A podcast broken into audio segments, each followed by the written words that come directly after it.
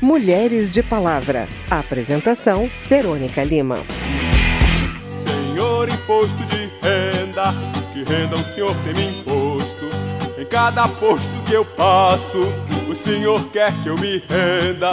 Senhor imposto de renda, eu me rendo ao seu imposto. As mulheres pagam mais imposto de renda do que os homens. Essa é uma das principais conclusões de um estudo do Instituto de Justiça Fiscal, divulgado neste ano. Um dos motivos é que os homens estão nas faixas de salários maiores, onde a tributação é menor, porque boa parte dessa renda vem de lucros e dividendos, que são isentos no Brasil. Isso quer dizer que quando a empresa paga os seus acionistas ou distribui dividendos ou lucros a eles, esses valores são isentos de tributação, como explica o César Roxo Machado, da ANFIP, Associação Nacional dos Auditores Fiscais da Receita Federal do Brasil. Quando o sócio vai receber lá, digamos, 200 mil reais de distribuição de lucro, ou o acionista vai receber 200 mil reais de dividendos, aquilo lá ele não vai pagar nada.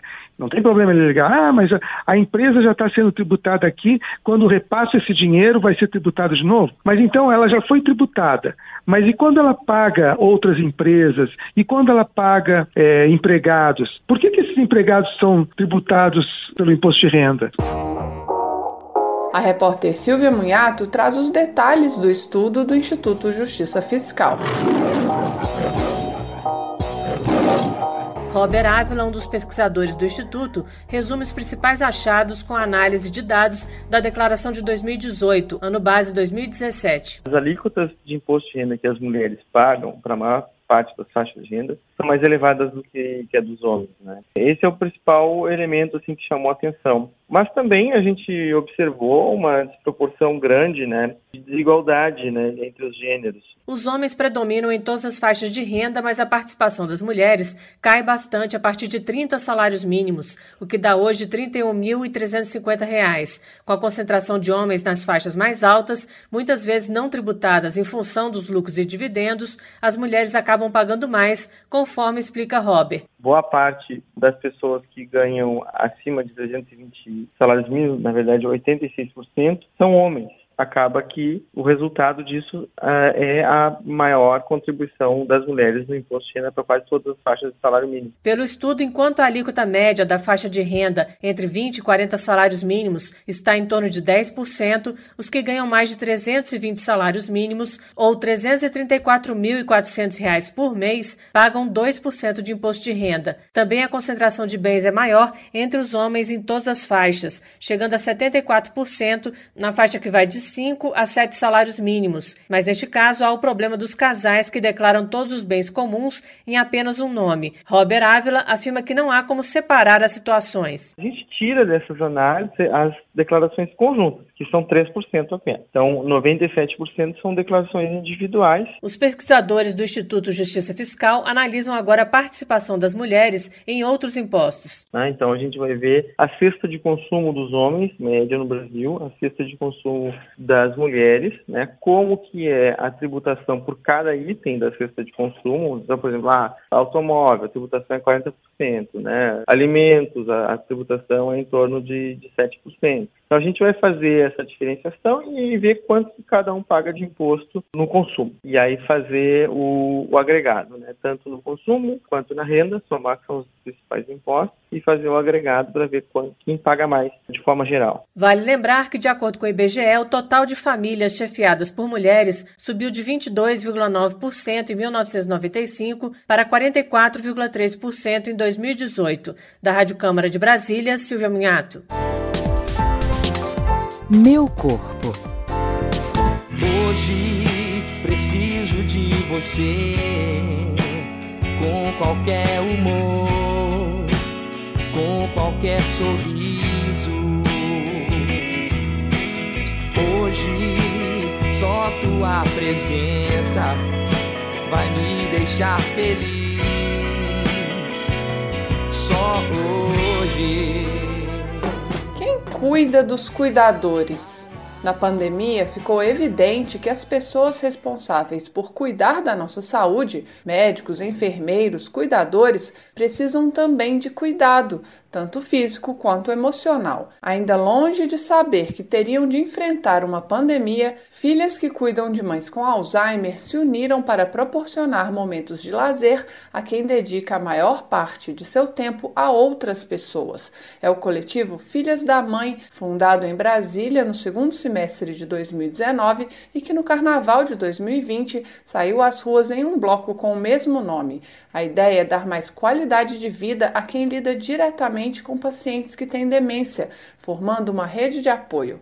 O repórter Cláudio Ferreira tem os detalhes. Cuide-se bem, perigos há por toda parte. E é bem delicado viver de uma forma ou de outra. É uma. Cosette Castro, uma das coordenadoras do coletivo, lembra que uma das características destes pacientes são as reações violentas. Além disso, as demências provocam no idoso a perda gradativa da memória e no cuidador um sentimento de frustração porque elas não têm cura. Cuidadoras e cuidadores não têm espaço, elas abdicam muitas vezes da sua vida pessoal, dos seus projetos pessoais, e a partir disso elas começam a adoecer, adoecer fisicamente com dores, quedas, doenças que elas desenvolvem e adoecimento mental, depressão, vários problemas que aparecem a partir desse cuidado que é muito difícil. Cosette ressalta que no Brasil, seguindo uma tendência mundial, 94% dos cuidadores informais de pessoas com demências são mulheres.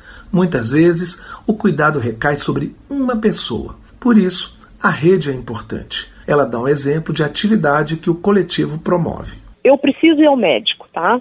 Eu cuidadora, mas eu não tenho com quem deixar minha mãe. Nessa rede de apoio, a gente fica uma, duas horas com essa pessoa enquanto ela vai no médico. Outro exemplo são visitas que integrantes do grupo fazem quando um idoso está hospitalizado, mas o foco da atenção neste caso não está no doente, mas no cuidador. O coletivo está desenvolvendo um banco de horas para ter mais pessoas disponíveis para as visitas hospitalares e outras atividades. Outros projetos são dias específicos para que estes cuidadores se encontrem, além de uma programação mensal em um teatro de Brasília, onde há palestras e bate-papos sobre cuidados. Cuide-se bem, perigos há por toda parte, e é bem delicado viver de uma forma ou de outra.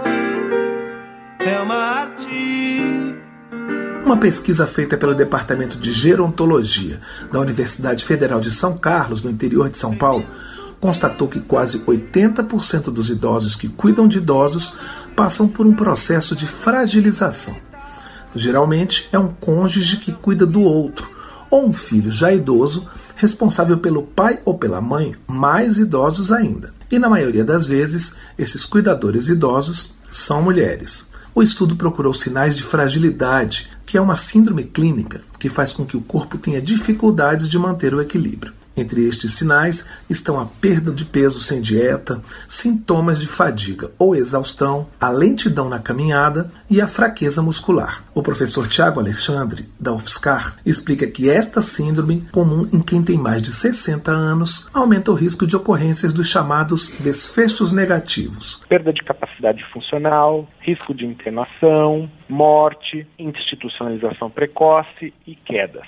Esse panorama de fragilidade é decorrente do esforço físico e emocional que o cuidado de um idoso exige. Por isso, o pesquisador salienta a importância de que ela seja detectada precocemente e tratada antes de avançar. Quem tem maiores chances de apresentar fragilidades, de acordo com o estudo, são mulheres, pessoas de baixa renda que vivem em áreas urbanas, quem tem depressão ou dor crônica. Uma das sugestões do estudo, segundo Tiago Alexandre, é orientar os profissionais de saúde em relação à avaliação da fragilidade numa consulta em que o cuidador idoso acompanha o paciente idoso. Quando você recebe este indivíduo idoso que tem um cuidador idoso, ao avaliar aquele idoso que foi para a consulta, há de se ter um olhar também bastante peculiar para o cuidador. Verificar se esse cuidador também está apresentando algum sinal de fragilidade e fazer o que nós chamamos de dar suporte a esse cuidador. Esse suporte pode ser tanto clínico, com consultas de uma equipe multidisciplinar, quanto com a participação do cuidador idoso em um grupo de outros cuidadores que troquem experiências comuns. O especialista acrescenta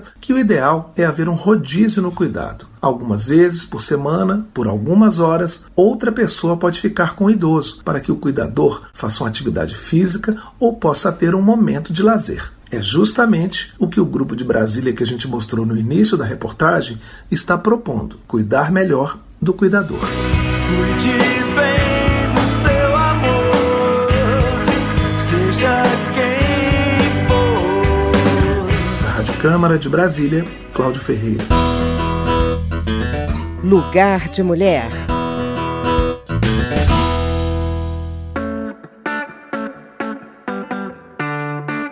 Câmara dos Deputados lançou o curso Mulheres na Política, com o objetivo de aumentar a representatividade feminina no Poder Legislativo. Uma parceria da Secretaria das Mulheres e da primeira Secretaria da Câmara, o curso vai trabalhar conceitos relativos às eleições, estratégias de campanha, construção de credibilidade e combate à desinformação. Saiba mais com a repórter Carla Alessandra. Quem foi que disse que isso aqui não era pra mim se equivocou? Fui eu que criei, vivi, escolhi, me descobri, agora que estou. A primeira secretária, a deputada Soraya Santos, do PL do Rio de Janeiro, afirmou que essa é mais uma ação do parlamento para garantir que cada vez mais mulheres participem da política como candidatas. Ela destacou que a representatividade ainda é baixa e há um longo caminho para se percorrer na igualdade de direitos quando se trata de política. 88, nós tínhamos 4,5% de mulheres no parlamento. 30 anos depois, que foi 2018, nós tínhamos 9,9%, nem 10%. Mas com essa decisão do TCE garantindo mínimo de recursos de 30%, mínimo de tempo de televisão de 30% e também rádio, nós subimos de 49 deputadas para 77 deputadas. Foi o maior salto na história do país, o que não é suficiente, mas mostrou o quê? Que a mulher não quer favor. Eu digo sempre que do rádio antigo a hashtag, a mulher só precisa ter condições iguais espaços iguais para ela colocar o que ela pensa e defender suas ideias. A coordenadora da Secretaria da Mulher, deputada professora Dorinha Seabra Rezende, do Democratas de Tocantins, lembrou que muitas vezes as mulheres não participam da política por falta de informações. Política não, ela é um instrumento de vida. Ela faz parte de todas as decisões que nós vivemos em sociedade temos que tomar. E aí o, o trabalho feito pelos partidos e o CEFOR ter se reunido a, a nossa responsabilidade de fazer, é, de propor esse curso, de garantir o acesso e a formação e discutir essas questões que nós estamos falando, faz parte de todo um conjunto de estratégias de tornar a mulher mais segura para o envolvimento dela na política para que ela possa conhecer. A professora do mestrado em Poder Legislativo da Câmara, Giovana Perlin, destacou que o curso vai ter duração de oito horas e será feito totalmente à distância. Nenhuma pessoa, nenhum parlamentar vai conseguir saber sobre tudo. Então, uma mulher, para ela se candidatar, para ela fazer política, para ela articular, ela não precisa ser uma especialista em todos os assuntos. Ela não precisa ser especialista em nenhum. Ela precisa ser especialista em representar em articular politicamente. Porque quando ela for eleita, ela vai ter consultores, assessores que vão ajudar numa questão técnica. O curso Mulheres na Política é gratuito e pode ser acessado pelo endereço eletrônico evc.câmara.leg.br. Da Rádio Câmara de Brasília, Carla Alessandra.